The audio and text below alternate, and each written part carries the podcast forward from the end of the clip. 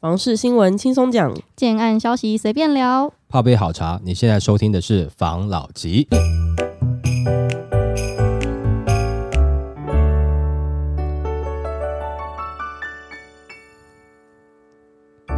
关心你的房事幸福，我是房老吉。我是大院子。我是茶汤会，这一集呢，要来聊最近的建案，嗯有嗯，哪一个类型的是特别受人瞩目啊？然后大家特别想要的啊？那我就看到一则新闻来跟大家分享一下。嗯，选后台北商办要香了，建商拼命盖，这些人排队等着买。最近被人问到，似乎感觉北市新商办预售中、改建中的似乎特别变多了。听说商办市场买气也不错，大家是不是在必打房？跟台商回流有关吗？买商办跟买住宅比起来有什么优势吗？专家是这么回答：钱钱都喜欢往容易赚钱的地方去，喜欢被放在不会被管太多的地方，所以市场才会对打房政策出现管住不管商的说法。当政府对人民安居乐业基本需求和高房价下的居住正义民怨做出回应，针对住宅市场从二零二零年到现在共计出五波信用管制，包括了限贷令、囤房税全国归户计算，等于说钱钱想在住宅市场里钱滚钱，后面会有一只眼睛告诉你我在盯着你。但商用不动产市场呢，没有限贷令，没有囤房税，手上有很多钱钱的好野人，除了股票这类资本市场外，还想留一些部位压在过去习惯的不动产市场时，由助转商从买豪宅改卖 A 半，就是新的布局策略。打个比方，买台北市豪宅最高只能贷四成，要自备六成呢，会吓死人。比如买一百二十平豪宅，用台北东区行行情两百万来算，总价就要两亿四，现代令下需要自备一点四亿左右，再加上交屋后的装潢，至少一点五亿起跳。但同样在东区，同样自备一点五亿做贷款杠杆，一点五亿做自备款可以杠杆到七到八成的银贷，最多能帮你吃下总价七点五亿的商办。用同样地段豪宅两百万推估新起造的预售商办行情，一平大约卖一百七十万，除一除，足足能买到四百四十平，这么多耶！而且商办还可以轻隔间切中小单位出租，或者直接租给商务中心或共享办公室，灵活度高，超好租。不像豪宅都七八十平或是百来平，没办法分割出租，多买还怕被查水表，钱钱太多没地方放，但又习惯投房地产的大户，自然会从住宅改完商办，甚至一直保持低调神秘的几个海外私募基金，都听说蠢蠢欲动了。不动产就是经济学的第一课，供给和的需求。一个城市里面有多少办公空间跟闲置，还有多少的需求要进来，就是数学跟数据。老实说，二零二四商办供给量不小。二零二六更恐怖，后山皮、昆阳、南港站那一大片，包括了南港吊车厂等等的，还有二十四万多平要进场。现在低档的空置率势必飙高，那还有搞头吗？不担心未来五年商办供给几乎八九成都是捏在金控、建商、传产手里，只租不售的资产，能给企业包层包栋买来当资产的，或是放给实力大户买来当包租公或抢先置产等转手获利的，货量很有限。商办跟居住正义无关，反而跟产业景气高度正相关。政府对商办投资都算是乐观其成，因为商办投资越旺，就代表民间企业或新登记成立的公司越多，聘雇就业越蓬勃，才有商办需求量出来。本来商办就是投资商品，就算是自用企业，也是当做随时可以跟银行抵押融资出来应用的资产。商办同时也是跟着景气走的投资商品。只需要观察外资在大选之后投资台湾的力度，跟台商回流的气氛，涨潮还是退潮，很快就能决定。专家觉得已经有人闻到北市可售商办的香味了，包括了新北科技厂办和台中蛋黄区的商办，只要选后氛围对，这锅粥要热，有机会。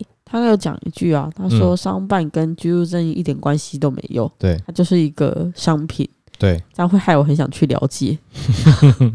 怎么样可以执行居住正义的这个前提之下，又可以赚到钱呢？哦，的确哈，这个地方感觉上政策哈就是不太管，甚至有点鼓励你要去炒，你去炒。反正这个东西有没有都是针对中小企业，但是我们一般人哈，你要去玩这个、你也只能去了解一下，然后了解以后哈，你会觉得更难过。为什么呢？因为本来可能一般的住宅或是小小的店面，你还可以哦去做一些投资，但是你看那些 A 办哈，嗯太贵。那随随便便啊都是几个亿啦，哦，所以你看了也没有用啊。那一随便一个平面都是超大的，哦，所以一般我们来讲，你要去投资这种 A 半哦，真的是实力要很雄厚了哦，或者家里可能有一两块地啦。但是如果你想说，哎，靠自己的收入啊，加上一点理财啊，然后想要去投资这样子的产品哦，其实是蛮难的啦。嗯，哦，风险真的也很大了。那再来就是，你即使是真的硬挤出了这个头期款，你那个贷款哈、你也是要有很有实力的去缴啦。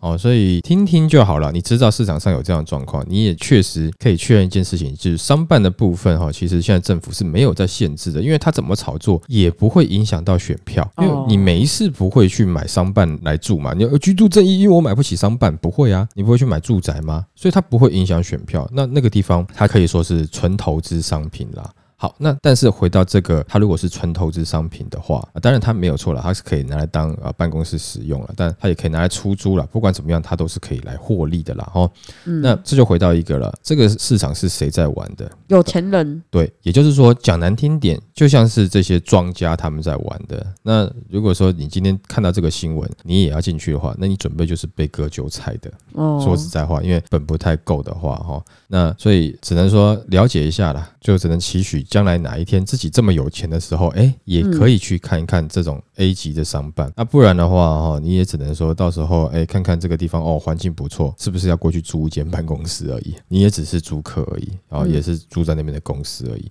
但是现在很多的不管是台商回流啦，哈，应该是会有可能把钱放在商办，这个是没有错的。但是这个商办呢，它也会有到一个头的瓶颈。怎么说呢？因为不管怎么样啦，哦，我们现在台湾还是被国际很多的这个国家认为是比较危险的区域啦，所以你要国际资金进驻，不会像想象中的这么大啦。哦，买商办可能不会像想象中的量这么大。但是如果说是台商回流的话，是有可能啦，因为毕竟我们是有在地的情感嘛，而且在我们认为战争好像离我们还很远啊、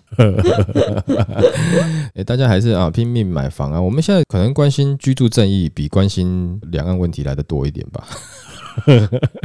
好像是哦，因为比较跟自己比较有关系啊。对，因为两岸问题就一直卡在那边嘛，就是因为两岸问题就算真的蹦起来了，我们也控制不了。至少买房是自己可以努力的，对对对对对对啊，哎、所以现在状况是这样子的话，哈，所以他这样子只要不影响一般我们老百姓的居住正义，我买得起房，有地方住的话，那政府应该是在合理范围内是给他一定程度自由的去炒作啦。哦，只是说，我认为这个市场，等我们听到要再去，或者说你真的筹够了钱，集资一群人要去，这个也都太晚了啦，嗯哦，有点晚了。因为你要说他后续一直有台商回来吗？那也有限了。然后再是这个金额真的大到哈，你必须是要靠资本的力量才有办法赚到钱的啦，不然的话，你可能就是没有那个屁股硬去坐那张椅子，结果搞到自己很惨啦。全身伤。对，但是如果说这些资金真的都去炒作商办的话，那也好啦，少一些这样子的资金哦，在炒作住宅市场的话，我相信大家对于居住哦，就是要能够买到自己房子这件事情，或是可以住到合理价位房子这件事情，就变得是可能更友善了一点。我不能讲说更容易啊，哦，稍微友善了一点点，因为没有这些钱在那边乱嘛，哈，就会稍微好一点点。用这样子来看的话，可能对于住宅市场是稍微好一些的。OK，好，来下一则。我们这集要来分享，在就是前阵子的这个房市大热落之后，对，六都的房价其实都已经创上新高了。嗯哼，但是其实大家都应该都有体感有感受到啦，对就是在涨幅的部分是已经有调整了哦。这则新闻来跟大家分享一下。好，六都房价全创新高，内政部表示涨幅已连五季下修。内政部于一月十五号发布二零二三年第三季住宅价格指数，本季全国住宅价格指数为一百三十三点一八，再创历史新高。从二零一八年第三季以来，已连续上涨二十季。以六都来看，全部创历史新高。不过内政部表示，从年变动率趋势观察，本季年增五点四二 percent，较上季年增五点五一 percent 为降。全国住宅价格指数年增率自一百一十一年第二季高点十点二七 percent，已连续五季下修，显示房市涨势持续趋缓。内政部指出，本季因全球通膨趋缓，国内景气对策信号在九月由蓝灯转黄蓝灯，景气略有改善，加上央行本季未再升息，且财政部在八月推出新青年安心成家贷款方案，五大银行新乘坐房贷利率下降，带动自住自产需求增加，交易量回稳转增，促使住宅价格微幅上涨。本季全国建物买卖移转登记栋数为七万九千八百一十二户，较上季七万四千六百五十一户增加了六点九一 percent，较一百一十一年同年七万三千一百二十九户增加了九点一四 percent，而住宅价格指数仅季增一点八二 percent，显见本季全国房市呈现量价价微增的情形。那在六都住宅价格指数部分，本季指数均较上季上涨，其中以桃园市上涨二点七 percent，新北市二点三五 percent，台中市二点一四 percent 较大，台南市一点五三 percent，台北市零点九六 percent 及高雄市零点六九 percent 则为微幅上涨。地区房市亦多呈现量价微增的情形。内政部表示，从长期趋势观察，在一百一十一年第一季起，央行连续五度升息。同年四月，行政院提出平均地权条例修正草案送立法院审查后，整体房市炒风逐渐受到抑制。住宅价格指数年增率已连续五季下修，涨势降温，转为以自住需求购买为主，房市已朝向更稳健有序的方向发展。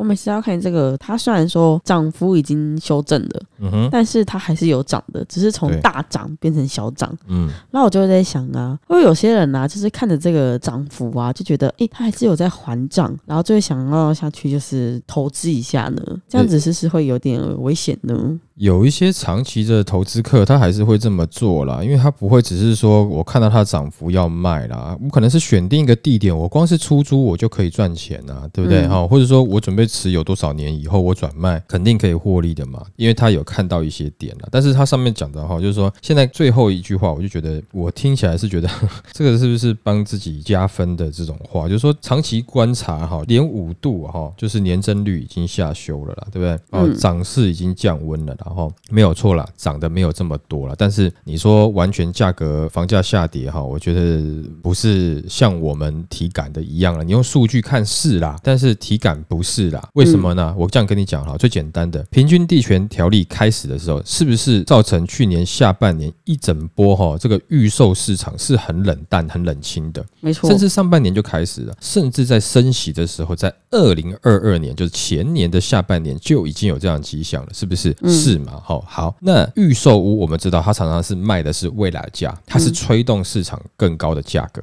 对吧？好，那你预售屋暂时卖不动，所以很多人跑去买，因为你后来的新清安，所以我去买成屋市场嘛。那成屋市场其实也是有涨，只是它涨起来的价格不会比预售屋来的高，所以你可能譬如说哈，半年前你成交的这个预售屋一平可能是八十万好了，嗯啊，我这是十年的旧房子啊，当时买的时候可能是三十万，但是呢，我现在呢要卖你七十万，好，成交了。诶，这数据上下修啊，嗯但体感上你有觉得下修吗？你在买的人没有啊，嗯我买的房价还是高高的啊，只是因为这段时间多数成交的数据来自于新城屋或是新古屋、中古屋、成屋的部分啊，嗯简单讲就是这样子啦。那预售屋的数字比较少了，所以你一平均下来，哎呀，没有涨啦，有降了，但是到底有没有？有在市场上看房子都觉得，哎，好像这个价格降得不够明显。但预售屋可以谈，嗯，可以谈说要送一些东西，付没有款错啦。啊什么的，对，其实成屋也是可以谈啦，但是看你谈的力道。但是预售屋它就会推出一些不管是优付方案嘛，然后，或者说送一些家电嘛，或是广告户试出嘛等等的。但是这是可以谈的时间。但嗯我们之前有讲过嘛，因为也没有抛售潮啦，暂时没有抛售潮的话，那你看不到房价突然下去的这个时间点的话，你期待房价很明显下跌，可能是有那么点难度啦。那也呼应到之前我们有一集有聊到空头总司令他在讲的嘛，对不对？嗯哈、他其实他在讲的也是有相当的道理啦，因为他认为可能是你既然是要投资房地产，那为什么要在价格还没有很合理的时候去投资呢？你干嘛一定要急着现在投资呢？其实可以等一等嘛，等后面可能真的有的人贷款断供了，付不出来了，断头的情况发生了以后，那你再进场嘛，没错，对？逢有低可以捡的时候，对对对，这也都是有相对应的道理在了哦。但不过过事实上，我自己是觉得这段时间房价下修，我们自己的体感哈，感觉是这样，是你预售屋有的谈，但因为毕竟它是已经开了一个未来价了，你有的谈，但它是新房子，反而是成屋的部分，感觉上还比较难谈。哦，嗯除非说你的这个原屋主哦，他有财务上的问题，但是如果没有的话，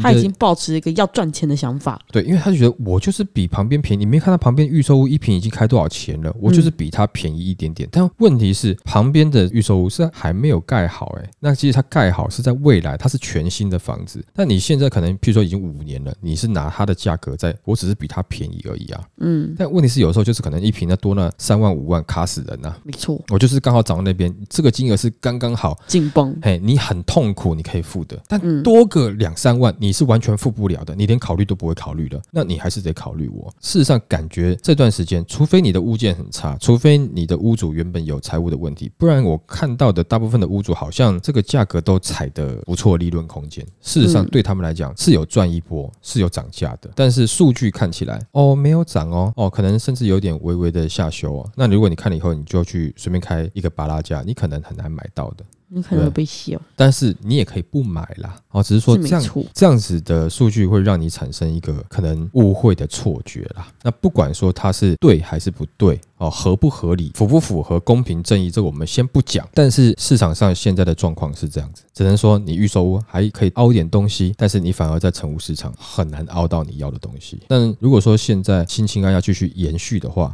那我相信可能上半年还好一点点呢、下半年哈，可能这个量回来以后，建商的态度也会觉得越来越坚决，就说哦，反正这个东西会继续，我的案子你一定也用得到新青安，那要不要我们就先价格先踩的硬一点点，观望一下看看，不要随随便便就降价了。我要买这块地，要规划这个案子也是挺辛苦的，会不会有这种心态产生呢？铁定 八九不离十。对啊，所以过完年然哦，大家如果说打麻将赚了一些自备款的话，哦，那要打 赚太多了吧？打很大哦。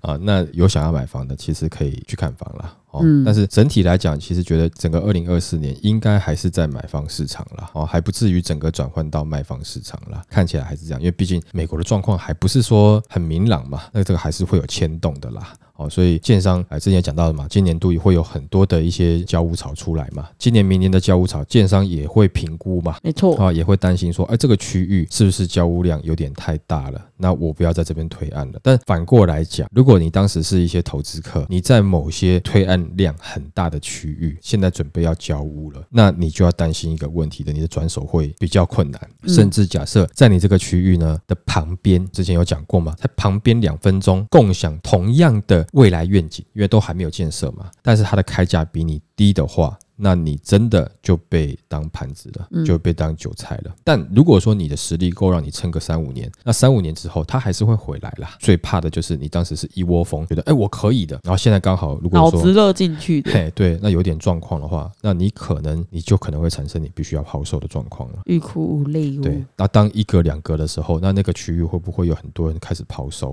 很有可能对不对害怕。他说：“哦，惨了惨了，隔壁卖才卖多少多少多少，，会以为这个个区域要跌了，而且建商又在隔壁推案，那大家想要赶快抛售出来嘛，对不对？哈、嗯那这样的话，哎，也许自助客就可以去准备去接手了。大家开始一起祈祷第一个人出现。哎，对，好、那这个时候你就不一定要去跟线上这个预售屋讲说，呃，我是不是要凹什么的？没有啊，你跟这样子的这个投资客，你也许就可以凹。但我们之前讲过了，投资客买的预售屋，有些对于住来讲不是那么好住了。嗯哦，但是你可以去看嘛，也许你喜欢，或是也许他们没有那么糟，也许你刚好买了这一户是不错的，你可以去看一看啦，对不对？哈错啊，这个是一个可能对自助还是比较友善的时间点啦。OK，好，来下一则，这一集呢，我们要来谈的是在总统大选完，又聊到总统大选了。嗯我们要来谈的是总统大选前前前很前的时候，对因为房市很热络嘛，对那，时候是你想买房子，你也不一定找得到房子买嗯的时候。那在总统大选前，房市已经趋于这个冷静的状态了，已经是可以开始下手的时候了。嗯，但是大家又因为这个选举而产生了一种观望的气氛，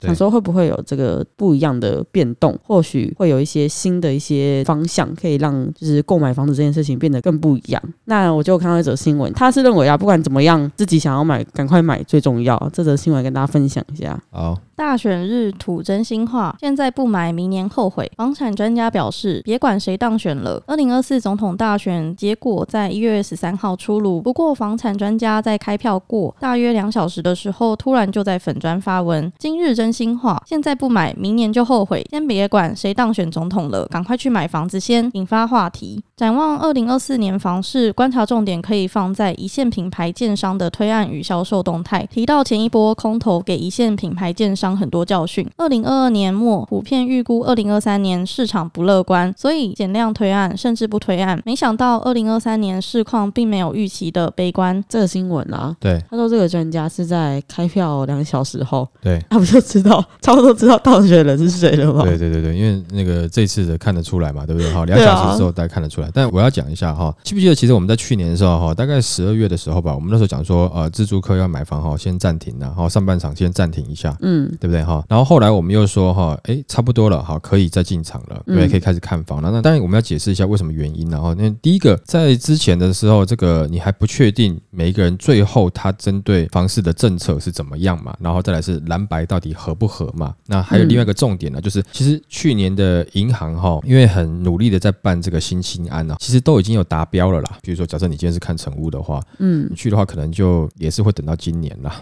那不管怎么样，其实在去年的十二月也差不多都底定了啦。我们记得是在十二月底还是一月初，应该十二月底的时候跟大家讲说可以开始看了，因为你看一看，如果你要办贷款，也是在新的年度了嘛，哈，那银行又有额度出来了嘛，对不对？那再来就是说这个选举的状况，应该看起来也差不多啦，哦，毕竟没有，先不要讲说是不是选票差不多，或是谁确定当选差不多，我不是在讲这个，我讲是不管三党谁当选了哈，应该看起来战争的状况好像不会这么严重，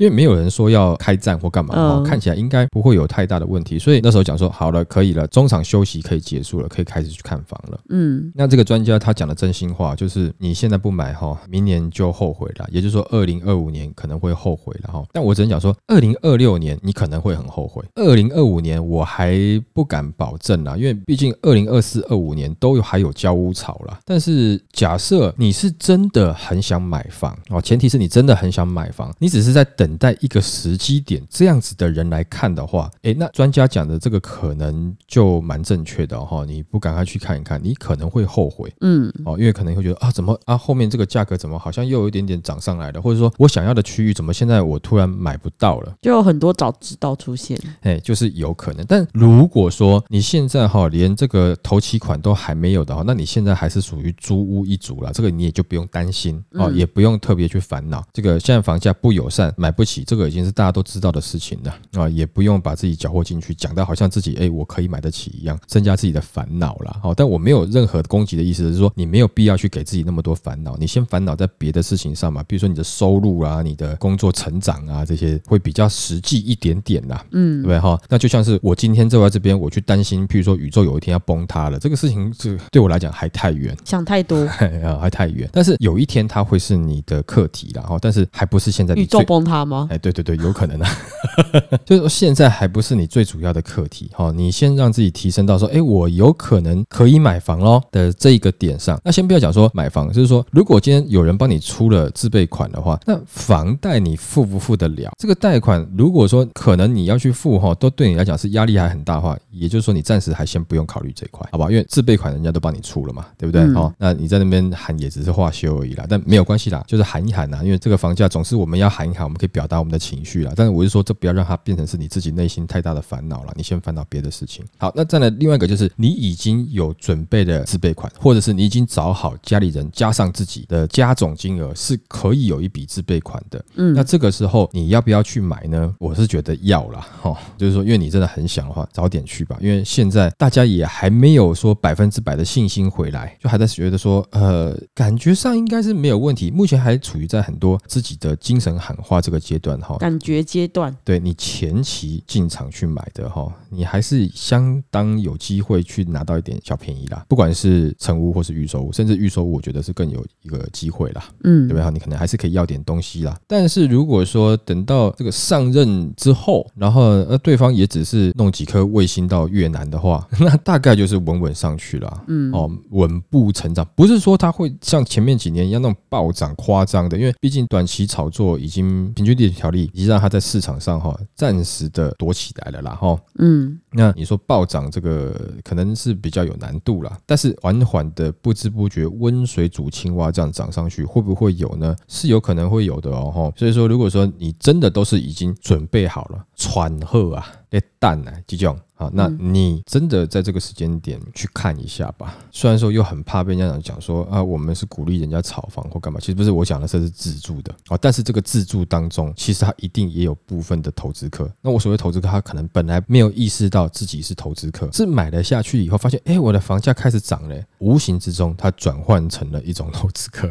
嗯，这也是有可能，他就变成长期持有了，对不对哈？那假设如果说刚好遇到他收入还不错的话，那可能他就那。我一个人名下三间以内，是不是有可能？是有可能啦哦。比较好的这个地段，或是你本来好想要的地方哈，就是你觉得哎，等一下，等它跌一下，没有啊，等一下它可能就没了。但我又不想要营造这种好像啊房子要赶快买这种饥饿营销，不是我是，说市场上可能有这样子的状况。有先发现的人，先去尝试的，那这一批人通常他都占到先机。你自己在很多从化区来看啦，哦，通常是这样子啦。嗯，那提以前的例子好了，老生常谈。对我小时候那个电脑刚出来，在玩电动的有没有啊？被家里面骂说啊，你们这个搞电脑的，就是整天弄弄电脑，是怎么会有出息啊？眼睛弄坏啊！结果那一批弄电脑的，后来不赚钱了吗？赚惨了吧？是不是啊？就像现在有的什么这个 AI 人工智慧出来，那有些人还是很排斥嘛。可是已经有人先去了解了嘛。那未来是不是这些人有机会赚到先机的钱？其实你真的要赚钱，其实这个资讯差绝对是有帮助的。那再另外一个就是，有了你这个资讯差以后，你的接受程度是你比较难接受，还是你愿意去接受？那这也会有差。但我也不是叫你真的就去投资，我只是举一个有这样的例子。像现在的这个状况，感觉上是有那么点后面会慢慢发酵，但不会是暴涨。哦，但没有说有特别的什么战争状况的话，感觉它是会缓步上升的。如果说你今天真的是有准备好了，嗯，等待一个时机要准备去买房子的自住客的话啊，不管你是自住投资啦，我觉得现在开始真的早点进会比较好。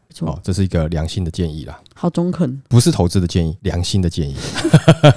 好的吗？好不好？OK，好了，那我们今天就分享到这边喽。好，好，谢谢大家收听这一集的房老吉，拜。